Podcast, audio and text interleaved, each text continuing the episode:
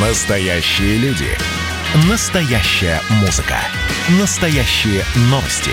Радио «Комсомольская правда». Радио про настоящее. 97,2 FM.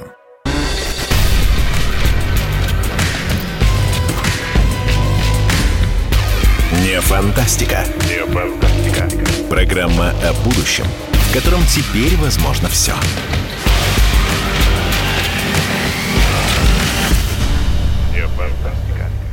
Добрый день, добрый день, дорогие друзья. В эфире программа «Не фантастика», программа о будущем, в котором теперь возможно все. У нас с вами великолепный, невероятный гость сегодня, российский государственный и общественный деятель, сенатор Российской Федерации Алексей Константинович Пушков. Здравствуйте, Алексей Константинович. Здравствуйте, здравствуйте. Ну что, мы в нашей программе «Не фантастика» все время говорим о будущем, о будущем, которое мы заслужили. Но в эти дни мы все время обсуждаем будущее Соединенных Штатов Америки. Уж больно неспокойные новости оттуда приходят. Вы человек глубоко и серьезно разбирающийся в этом вопросе. Вот если так вот коротко, чтобы было понятно нашим радиослушателям, что вообще такое происходит в Америке? Почему вдруг все начало там двигаться и срываться обычные вроде бы какие-то э, такие общественные истории? Что произошло? В Соединенных Штатах э, рушится э, некогда стабильная система власти. А в Соединенных Штатах глубокий внутриполитический кризис. 74 миллиона американцев проголосовали за Трампа, 80, если верить официальным данным, с лишним миллионов американцев проголосовали за Байдена. А, сторонники Трампа не верят в победу Байдена, считают, что победа была украдена у Трампа. И хорошо смазанная машина выборов дала сбой. То есть если выборы не признает а, примерно половина из тех, кто голосовал, то, как вы сами понимаете, легитимность этих выборов стоит под огромным беспрецедентно большим вопросом. Вот что происходит в Соединенных Штатах Америки. И в этих условиях э, происходит раскол американской элиты. И смотрите, что было до недавнего времени. Все американские президенты, сменявшие друг друга, будь они республиканцы или демократы, принадлежали э, примерно к одному и тому же клану. То есть э, они официально друг другу противостояли, а за кулисами, так сказать, в личной жизни они могли дружить, общаться, обниматься – целоваться и так далее. То есть э, нельзя сказать, что Джордж Буш младший очень сильно не любил Билла Клинтона. Или что э, Обама, допустим, был большим противником Джона Маккейна. Хотя они были противниками в официальной публичной политической жизни. Но сейчас вот очень много фотографий гуляет по социальным сетям, где все эти люди, за исключением покойного Маккейна, обнимаются друг с другом, общаются друг с другом. То есть это один клан – один стан, неважно, там партийные различия, не так уж и важны. А Трамп был э, то, что называется в Соединенных Штатах интрудером, то есть человеком, пришедшим извне. Он не принадлежит вот к этому э, клану профессиональных политиков, э, которые играли в определенную игру, меняя друг друга у власти. Все это было упорядочено, как вы знаете, в ходе инаугурации власть передавалась торжественным образом. И Соединенные Штаты Америки выглядели как э, страна, которая э, спокойно переходит от одного президентства к другому. Трамп человек из другой сферы, так сказать. Он не был признан, кстати, ни демократами, ни, ни даже частью республиканцев в качестве такого вот своего. И он нарушил вот эту всю систему. Он не признал победу Байдена, он не э, согласился с ней даже э, вплоть, до, вплоть до того, как э, эта победа Эм, была э, подтверждена Конгрессом. Э, словом, э, возникло, возник очень острый внутриполитический кризис, когда нарушилась гладкая процедура передачи власти. А половина примерно избирателей отказываются считать Байдена своим президентом. Вот что происходит в Соединенных Штатах Америки, если вы меня спрашиваете о, так сказать, сути событий глубочайший кризис политической системы. Ну вот, кстати, спасибо вам огромное. Алексей Константинович сегодня наконец-то рассказал детально, что вообще произошло, потому что очень, очень много вопросов про то, что же происходит в Америке. Потому что, ну, странно, такого не было никогда. Но гораздо интереснее, что будет. Потому что вот буквально последние два дня, два или три, вы постоянно говорите и в своем телеграме, и в интервью различным средствам массовой информации, что сейчас возможен некий импичмент на импичмент. Импичмент Трампу, а ответом может быть импичмент Байдену. А это что за такая история? А это как раз подтверждение того, что система находится э, в состоянии э, крайней разбалансировки. Э, это означает, что часть американской элиты не принимает Байдена в качестве легитимного президента, и уже сейчас он еще не вступил в должность, не успел еще вступить в должность, уже часть республиканцев обещают начать процедуру импичмента против Байдена тогда, когда у них появится такая возможность. Будут его обвинять в коррупции что президент, э, который э, подозревается в серьезных коррупционных действиях, не может быть президентом Соединенных Штатов Америки. Значит, ближайшие э, полтора-два года у республиканцев это не получится, потому что у них нет большинства в Палате представителей. А в Палате представителей нужно иметь большинство для того, чтобы проголосовать за импичмент.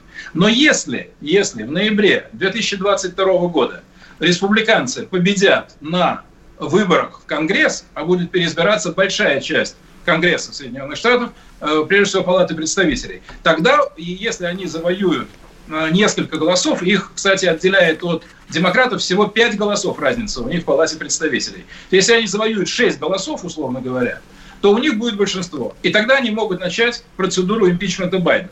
Кто-то скажет, это еще не сейчас, это через полтора-два года. Да, но когда есть такой настрой, когда уже часть республиканских э, членов Палаты представителей говорят о том, что они э, намерены э, попытаться объявить импичмент Байдену, то вы понимаете, какая, какая это нестабильность. То есть новый президент Соединенных Штатов приходит в условия, когда его не считают своим президентом 74 миллиона избирателей, и когда против него уже сейчас готовятся начинать процедуры, которые э, теоретически могут привести к его отстранению от власти.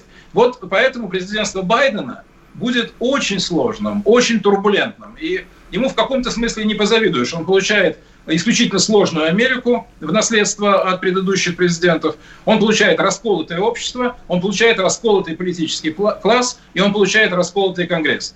А Байдену будет очень и очень непросто править в этих условиях. Итак, итак, обсуждаем, что же ждет Америку. Что ждет Америку в программе «Не фантастика» на радио «Комсомольская правда». Вернемся через полторы минуты в студию. Ну что, это хроники Цыпкина на радио «Комсомольская правда». Имеет ли право звезда напиться, принимать наркотики и вообще вести образ жизни, который не может послужить примером подрастающему поколению? Что делать в принципе с алкоголизмом? Ну, перебрал в барик.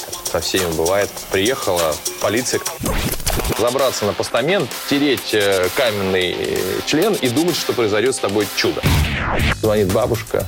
Она говорит, не имею никаких претензий к тому, что ты используешь мат. Можно не позорить меня на всю страну и вся в своем посте написать грамотно с мягким знаком.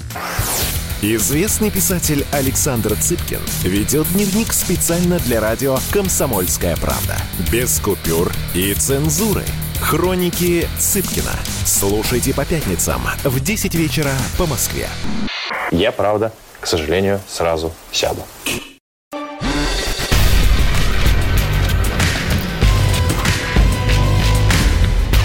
Не фантастика. Не фантастика. Программа о будущем – в котором теперь возможно все.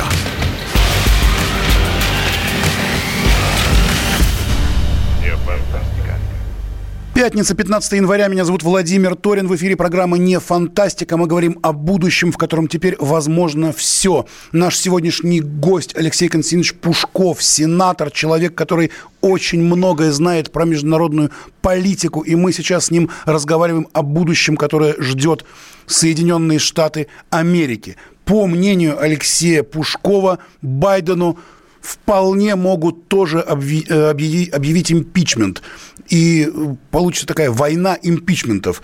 Э, только что мы прослушали, в общем, такую серьезную политинформацию от Алексея Константиновича. И вот э, еще раз для всех тех, кто присоединился сегодня к, нашему, к нашей беседе о Соединенных Штатах. Алексей Константинович, то есть вы считаете, совершенно возможна такая история, когда может быть объявлен импичмент Трампу, а буквально через год, через полтора импичмент Байдену? Такое возможно?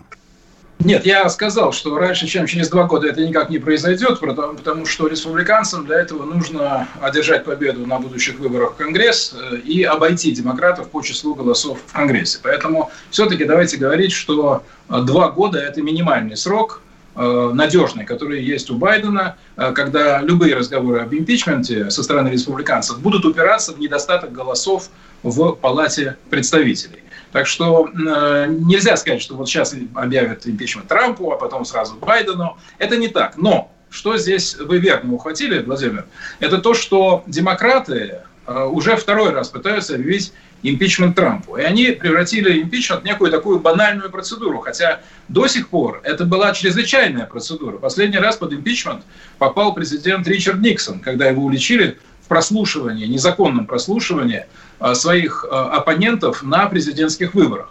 Э, то есть это очень серьезная вещь, импичмент. Демократы его банализировали.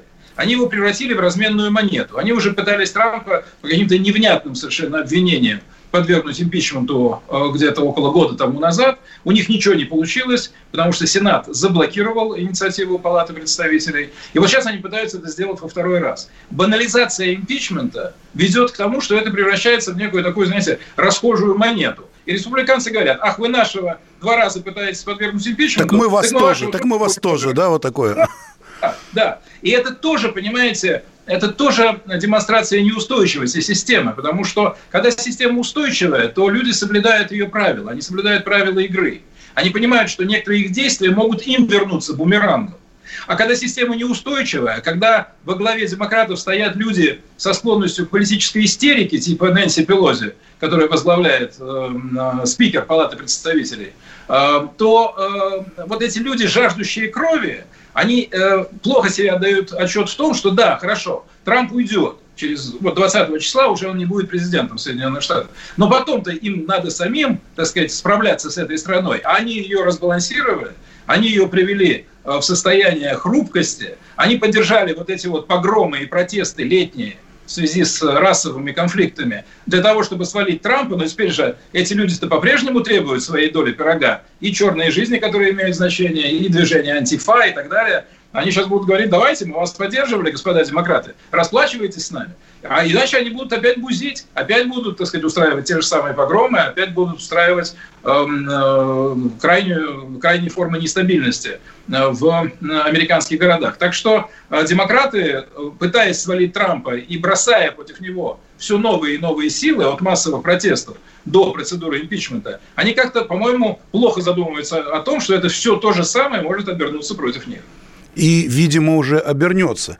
Я так понимаю, что, э, судя по вашим прогнозам, э, правление Байдена будет очень непростым, и ему придется мириться вот с этими всеми разбалансировками, которые сегодня э, проявились настолько явно в американской системе. Но он пытается исходить из других позиций, как бы. Он говорит о том, что мы должны объединиться, что выборы позади, что теперь нам нужно вновь создать единую американскую нацию, но из этого ничего не получится. Потому что сейчас видите, что происходит. Они объявили штурм Капитолия э, попыткой захвата государственной власти. Это, конечно, никакой попыткой захвата государственной власти там и не пахло. Э, в Капитолии прорвалось 200 человек, они там побузили, действительно что-то там они сломали, ворвались в какие-то кабинеты, э, но у них не было ни лидеров, ни плана действий, ни оружия. Обратите внимание, ни один демонстрант, прорвавшийся в Капитолий, не стрелял. Если кто и стрелял, то это была полиция. Значит, у них э, не было ничего для захвата власти. И поэтому говорить о том, что это был какой-то план по захвату власти, по свержению конституционного строя в Соединенных Штатах, это полный бред.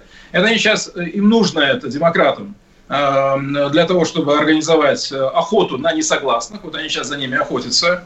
Кстати, несколько уже таких несогласных почему-то найдены мертвыми. Вот, объявляют, говорят, что это самоубийство, но достаточно странно выглядит.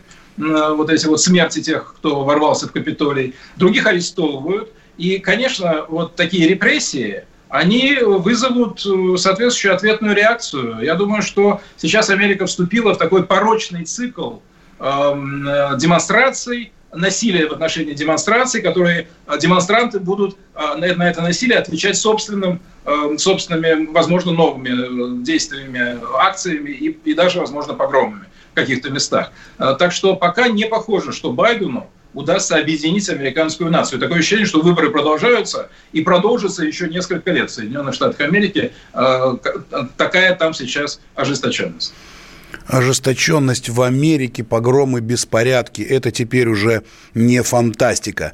Напоминаю нашим радиослушателям, Вайбер, WhatsApp, телеграм-канал нашей программы 8 967 200 ровно 9702 можно писать любые вопросы. С нами сенатор Алекс... Алексей Пушков. Еще раз, 8 967 200 ровно 9702.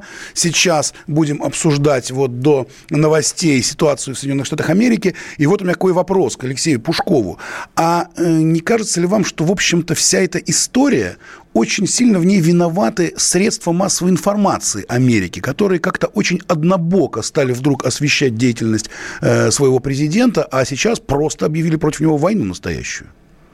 Да, безусловно, безусловно. Дело в том, что средства массовой информации в США превратились в инструменты политической борьбы против Трампа. То есть они перестали информировать население. Эм, во всем, что касалось Трампа, можно говорить только о потоках дезинформации. Информации там было э, достоверной немного, а в основном была дезинформация. Относительно его связей с Россией, относительно того, что он чуть ли не был завербован в Москве, а его там контакты с русскими проститутками и так далее, и так далее. Это все печаталось в серьезных изданиях, типа «Нью-Йорк Таймс». А, это все передавалось по CNN. А, все лишь, лишь бы создать исключительно негативный образ Трампа в глазах населения. Значит, каков результат? Вот только что э, одно из американских агентств опубликовало данные последнего опроса, по которому э, СМИ Соединенных Штатов Америки сейчас находятся на самом низком уровне с точки зрения доверия к ним со стороны граждан Соединенных Штатов Америки. То есть граждане поняли, что СМИ ведут ожесточенную войну против Трампа. Они занимаются своей главной задачей – объективно и по возможности непредвзято информировать общество о том, что происходит. И СМИ вот участвуют в этом гражданском конфликте на стороне противников Байдена, сами являются, простите, Трампа, сами являются противниками Трампа, но население все меньше и меньше верит. И вот это очень интересный феномен. И сейчас, кстати, э, под угрозой, на мой взгляд, находятся, серьезной очень угрозой, находятся авторитеты социальных сетей. Э, так называемых сетевых компаний. Потому что Facebook, например, э, заблокировал группу в 1 миллион 800 тысяч человек, э, которые выступали под хэштегом «Байден не мой президент». Ну, вообще, это право американцев считать человека своим президентом или не соглашаться, что он является их президентом. Они же, так сказать, не предпринимают каких-то насильственных действий по свержению Байдена. Они просто пишут это в социальных сетях. Facebook заблокировал эти почти 2 миллиона человек. Твиттер заблокировал самого президента Трампа, причем заблокировал... У него было 78 миллионов время, подписчиков да. там, между прочим, по-моему. Да, 88 миллионов, и оттуда сейчас массово уходят, миллионами уходят люди. Да? Значит, Твиттер потерял там уже часть э, своей капитализации и прочее. Но самое главное, самое главное, что социальные сети э, тоже заняли определенную сторону. Они тоже присоединились к либеральным американским СМИ, в своей травле Трампа и его противников. И это все раскалывает американское общество. То есть вот эти социальные платформы, где, казалось бы, все люди должны иметь возможность высказаться, они сейчас превращаются, э, превращаются в социальные платформы для противников Трампа. Сторонники Трампа там лишаются возможности выступать, или они должны отказываться от своих взглядов, они должны отказываться от э, своего понимания того, что происходит в стране, и своего отношения к этим выборам. Для того, чтобы быть частью американских социальных сетей, вы должны теперь соглашаться со всем, что вам говорят, так сказать, сверху, что вам говорят демократы. А если вы не соглашаетесь, то вас, то вас не будет, то вас просто не будет да? там. Вас могут вырубить, да, да, совершенно верно. А, сегодня, так, у нас осталось всего минута до новостей. Э, прошел просто ураганом сегодня новость о том, что Пушков обрушился с критикой на Госдеп США за слова о притеснениях СМИ в России. Э, если можно, коротко прокомментируйте ну, эту новость. Коротко. Вы знаете, сейчас Госдепу надо заниматься, мне кажется, своими собственными средствами массовой информации, потому что во всем мире, от э, Аргентины до Германии, э, обсуждают блокировки президента Соединенных Штатов в Соединенных Штатах Америки. А Госдеп нам читает лекции, как нам нужно выступать в области средств массовой информации. Я считаю, что это и лицемерно до предела, и неуместно. Ну и политика, и политика двойных стандартов. Итак, с нами Алексей Пушков, сенатор. Мы прерываемся на новости. Программа «Не фантастика» вернется в эфир через пять минут. Не переключайтесь. Я, Владимир Торин, не прощаюсь с вами. Каждую субботу в 9 утра и каждое воскресенье в 8 вечера Михаил Антонов подводит музыкальные итоги недели. Вы голосуете за любимые песни, а мы ставим их в эфир. Хиты, раритеты, каверы, музыкальные новинки, интервью со звездами и песни от ведущего. Поднимались Иваны, ни свет, ни заря. Настоящий хит-парад на радио «Комсомольская правда». По субботам в 9 утра и в воскресенье в 8 вечера. Включайтесь.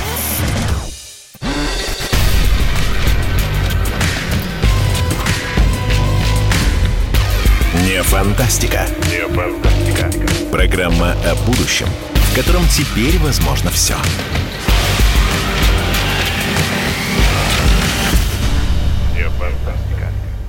15 января, пятница, программа «Не фантастика» на радио «Комсомольская правда». Меня зовут Владимир Торин. Мы разговариваем о будущем, в котором теперь возможно все. У нас в гостях сенатор Алексей Пушков. Мы только что в первой части нашей программы подробно обсудили все, что происходит в Соединенных Штатах Америки. Э, напоминаю, адрес нашего WhatsApp, Viber. Пожалуйста, вбейте наши радиослушатели этот номер навсегда, чтобы было у вас в памяти телефонов 8 967 200 ровно 9702. 8 967 200 ровно 9702. Пишите сюда, ругайте нас, хвалите нас. Вот нас сейчас ругают, что почему вы только Америкой и занимаетесь. Да не только Америкой. Вот поэтому вопрос такой. Алексей Константинович, ну а как вот прошли у вас новогодние новогодние праздники, вот лично у вас, и как вы оцениваете прошедшие новогодние праздники в России? И вообще предстоящее, не знаю, крещение, например. Будете ли вы окунаться в прорубь на следующей неделе во вторник? Нет, в прорубь я окунаться не буду, потому что я только что сделал себе первую прививку от э, коронавируса, и не рекомендуется подвергать себя каким-то тяжелым физическим испытаниям после прививки. А вы не боитесь вообще? Потому что очень многие наши радиослушатели звонят сюда в эфир и говорят, боимся, боимся прививок. Почему вы не боитесь? знаете, все опасаются, э, естественно, потому что индивидуальная реакция организма, она всякий раз своя. Но, с другой стороны, э, я пришел к выводу, что COVID-19 никуда не исчезнет. Э, никто нас от него не избавит, к сожалению. Значит, э, таким образом, э, нужно увеличивать число людей, э, которые не будут подвержены заболеванию. А поскольку он останется надолго, то ну, вот это сокращение возможных объектов атаки вируса – это единственный, единственная возможность ограничить число Э, заболевших людей и, э, собственно, интенсивность эпидемии. Поскольку он будет долго, я пришел к выводу, что нужно как-то обезопаситься, потому что невозможно все время рассчитывать только на маску и, и только на перчатки. Вы его сейчас конечно, кашлянули, так и стало это как-то угрожающе, угрожающе стало. Да, да, да, нет, это я, это я именно потому, что, потому что такая тема слегка тревожная, но я боюсь, что другого выхода просто нет. Понятно, дорогие наши радиослушатели. Вот, смотрите, Алексей Пушков не боится прививки и, более того, считает, что в сегодняшних условиях, наверное, другого выхода-то и нету. А, ну и сегодня в программе «Не фантастика», да и во всех наших программах мы постоянно пытаемся предвидеть, предугадать, некий прогноз дать, как будут развиваться события. Вот на ваш взгляд, вы известный политик, как вы считаете, вот на ближайший год, на ближайшие 10 лет, э, что изменится в России, что изменится в мире, как, каким, какому миру мы придем, скажем, лет через 10, учитывая все то, что мы обсуждали в первой части программы? Ну, мне проще, конечно, говорить о ближайшем годе. А, я вот, когда задумывался над тем, какие три новых явления появились в 2021 году, которых не было в 2020 а, на глобальном уровне, но в том числе и явления, с которыми а, Россия имеет дело, как часть мира современного. И я пришел к выводу, что это три феномена. Во-первых, это переход человечества к вакцинации. Вакцинация проходит по всему миру, от Латинской Америки до Японии. И вот теперь мы сможем увидеть результаты. В 2020 году этого не было. Второй феномен – это диктат американских сетевых гигантов, интернет-компаний. И этому диктату, кстати, подвержен тоже абсолютно во всем мире. Не случайно возмущаются во Франции, в Германии, в России, там, в Китае и так далее. Так что это, это новый феномен с учетом того, что эти интернет-гиганты охватывают э, сотни миллионов человек, то это касается практически всех и каждого с точки зрения коммуникации, получения информации, возможности выразить свои взгляды. Это вот второй абсолютно новый феномен. И третий новый феномен – это смена власти в Соединенных Штатах в кризисных условиях. Вот э, выход США из э, периода относительной стабильности э, и переход США в зону турбулентности. Вот какие это будет иметь последствия для мира, а последствия будут, поскольку будут последствия для американской внешней политики. Вот это на ближайший год три, по-моему, новых качественно новых моментов, которыми мы раньше не сталкивались. Что касается десятилетней перспективы, знаете, очень сложно всегда загадывать, потому что ну, кто мог предвидеть, например, э, появление коронавируса? Вот это, знаете, одна из тех ну, непредсказуемых вещей, э, которая не поддается политическому анализу. Да, это э, известный феномен, его называют черным лебедем. То есть, когда вмешивается в события некий фактор, абсолютно несистемный, не просчитываемый, не вытекающий из логики событий, а какой-то внешний фактор – вот, который появляется и рушит систему. Вот этот черный лебедь, это COVID-19 был в 2020 году. Будут ли такие еще какие-то черные лебеди, мы не можем исключить. Но если, скажем, будет поступательно развиваться человечество без, без вот таких новых неприятных сюрпризов, высадки инопланетян или появления какой-то новой страшной болезни, то я думаю, что мы придем э, к миру, в котором э, гораздо большую роль э, будут, будет играть Китай, безусловно, он уже опередил Соединенные Штаты по валовому внутреннему продукту в абсолютном исчислении. А. Роль Соединенных Штатов будет сокращена, хотя они останутся, конечно, одной из ведущих держав мира, безусловно. Сильно изменится Европа, потому что продолжатся процессы миграции и будет меняться этнический состав европейцев. Уже сейчас ислам а, это самая активная религия во Франции, потому что во Франции католичество, христианство сейчас играют очень слабую роль, а ислам, те 6 миллионов выходцев с Ближнего и Среднего Востока и из Африки, которые живут во Франции, они все, все являются верующими, все являются мусульманами. Поэтому мы увидим совершенно новые конфигурации в Европе. Ну и я надеюсь, что Россия удержится в своем положении одной из ведущих держав мира – и к этому положению подтянет еще свою экономику и социальную сферу. Я считаю, что для России вызов ближайших лет э, – это превращение э, в э, современное государство не только с точки зрения наших внешнеполитических позиций и даже наших военных технологий и наших других технологий, но и с точки зрения социального уровня, то есть уровня жизни населения и тех возможностей, которые наша страна будет давать нашим гражданам. А если попытаться вот понятным словом. Например, будет лучше, хуже, так же. Что будет в будущем, по-вашему? Будет иначе. Понимаете, не всегда можно сказать, вот лучше или хуже. Ну, на мой взгляд, вообще-то, золотой век человечества позади. В каком смысле? Дело в том, что э, сейчас люди приближаются к 8-миллиардной отметке по своей численности на планете.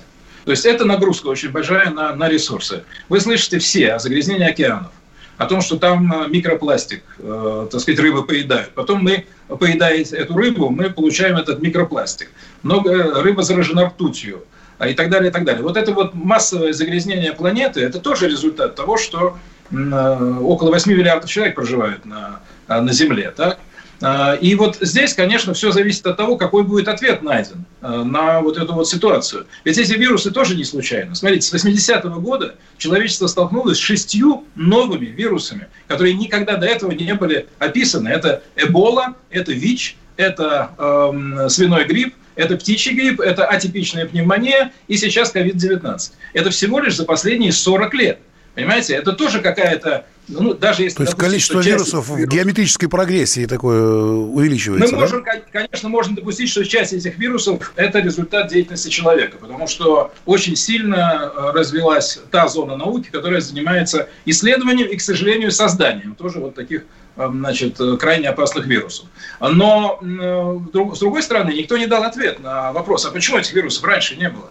А почему бельгийцы владели Конго 150 лет – э, и ни, ни один бельгийский врач не описал феномен Эболы в Конго. Хотя вот там, где река Эбола впадает в реку Конго, там находится основной очаг Эболы в Африке. Почему это не было описано до 1980 года? Вот возникает целый ряд такого рода вопросов, и человечество пока, по-моему, не находит на них ответа. Вот какая схема будет применена? Будет схема применена вот эта мальтузианская, человеконенавистническая, что нужно сократить население Земли до полутора-двух миллионов человек, за это выступает Билл Гейтс, например, и тогда всем всего хватит. Либо будет другая схема, которая будет исходить из того, что человечество должно разумно распоряжаться своими ресурсами, и тогда хватит и на 10 миллиардов, и на 12 миллиардов человек, и не надо будет искусственно сокращать э, население Земли. А вот перед какими вопросами, мне кажется, человечество встанет вот, в ближайшие там, 10-20 лет. Алексей Пушков в программе «Не фантастика» на радио «Комсомольская правда». Ну что, давайте теперь к братьям-славянам, что ли, повернемся. Вот вы вчера возмутились э, словами президента Украины Зеленского, который назвал Сергея Королева великим украинским ученым.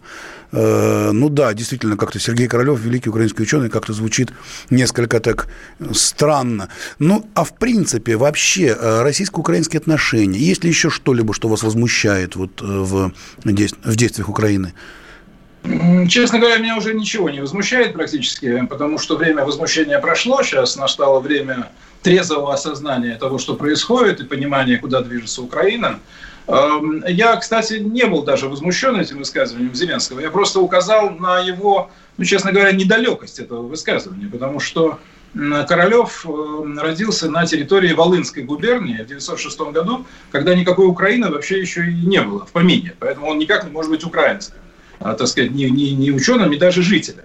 Вот. Он прожил на Украине, когда Украина появилась как республика э, советская, э, буквально несколько лет. И потом уехал эм, из Киева в Москву, учился, работал потом и творил исключительно в Москве. Алексей вот, поэтому... извините, вынужден вас перебить. К сожалению, у нас опять реклама. Мы сразу же после рекламы вернемся через полторы минуты в студию и дослушаем историю про Украину от Алексея Пушкова.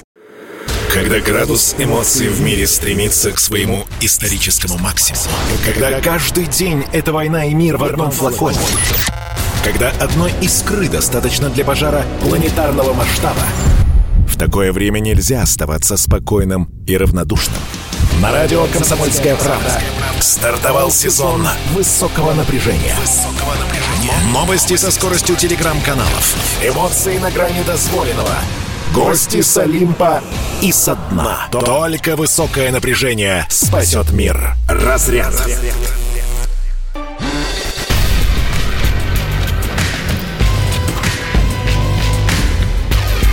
фантастика.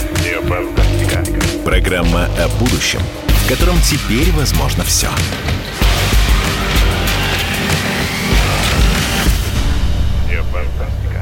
Не фантастика, программа о будущем, в котором теперь возможно все. Меня зовут Владимир Торин, с нами на связи Алексей Пушков, сенатор, человек, который очень-очень многое знает о международной политике. И мы сейчас говорим про Украину. Эм, Алексей рассказывал нам только что о том, что великий украинский ученый Сергей Королев вовсе не является великим украинским ученым. Ну и вообще, э, продолжите, пожалуйста, свою мысль, Алексей Константинович, про Украину. Моя про очень проста. Моя мысль очень проста. А, украинское государство, которое существует реально с 1991 года, а, пытается наскрести себе а, культурно-научный потенциал в истории.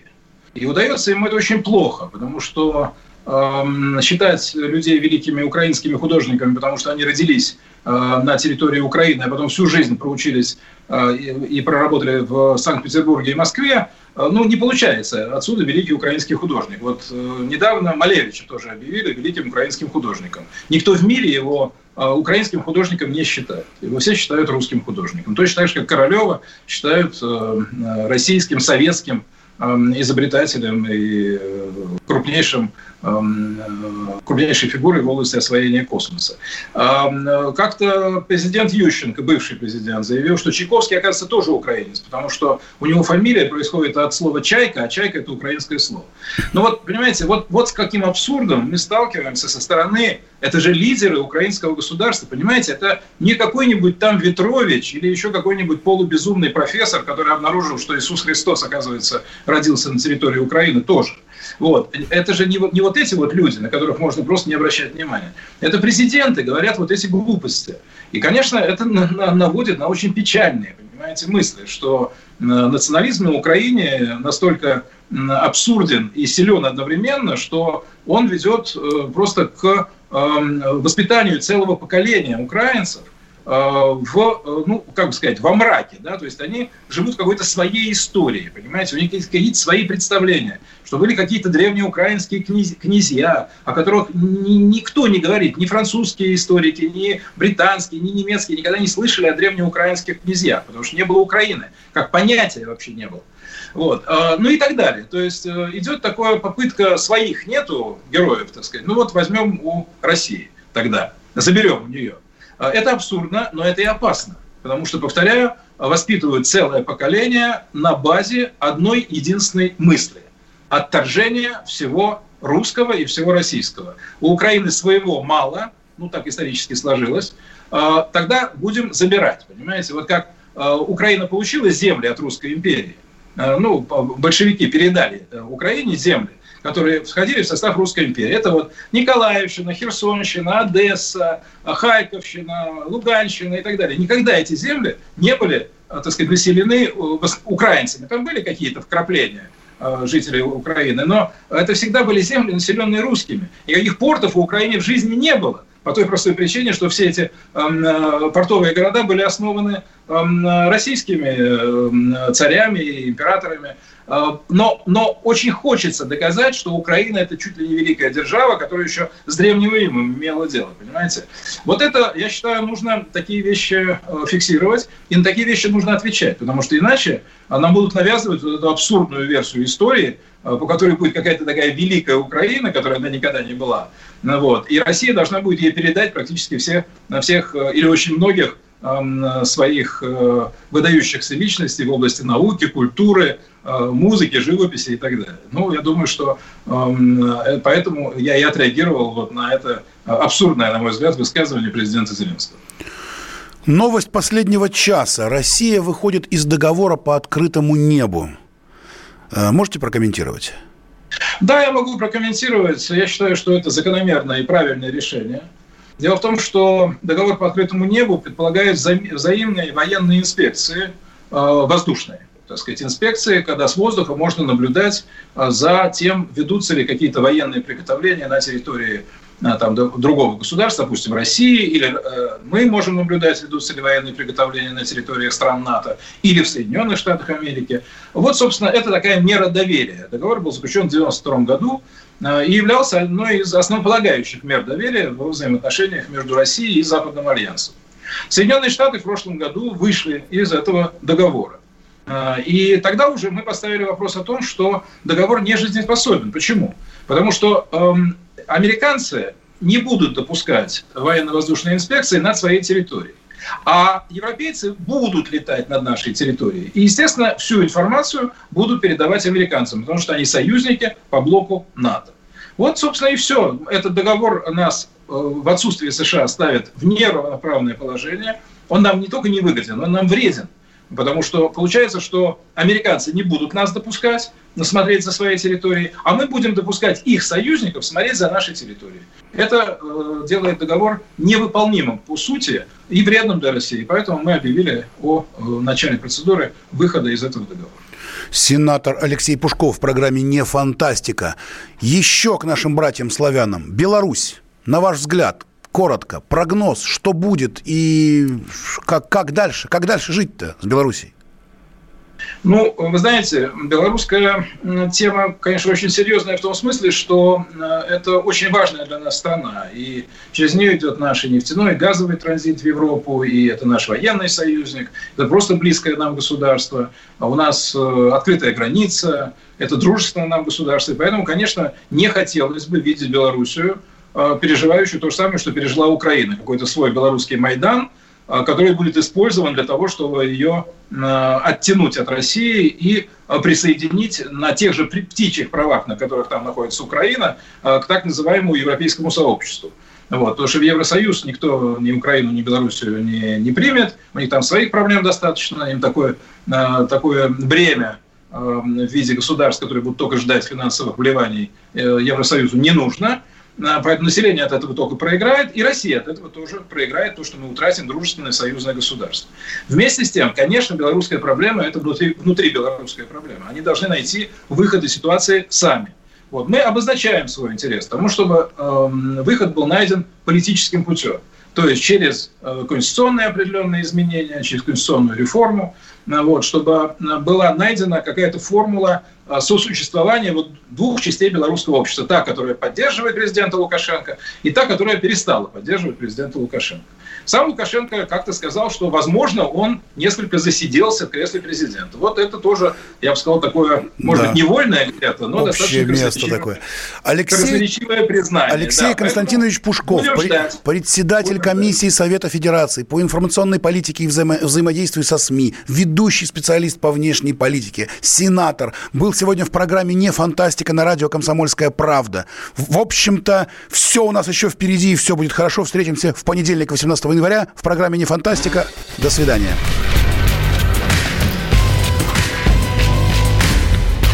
Не фантастика. Не фантастика. Программа о будущем, в котором теперь возможно все.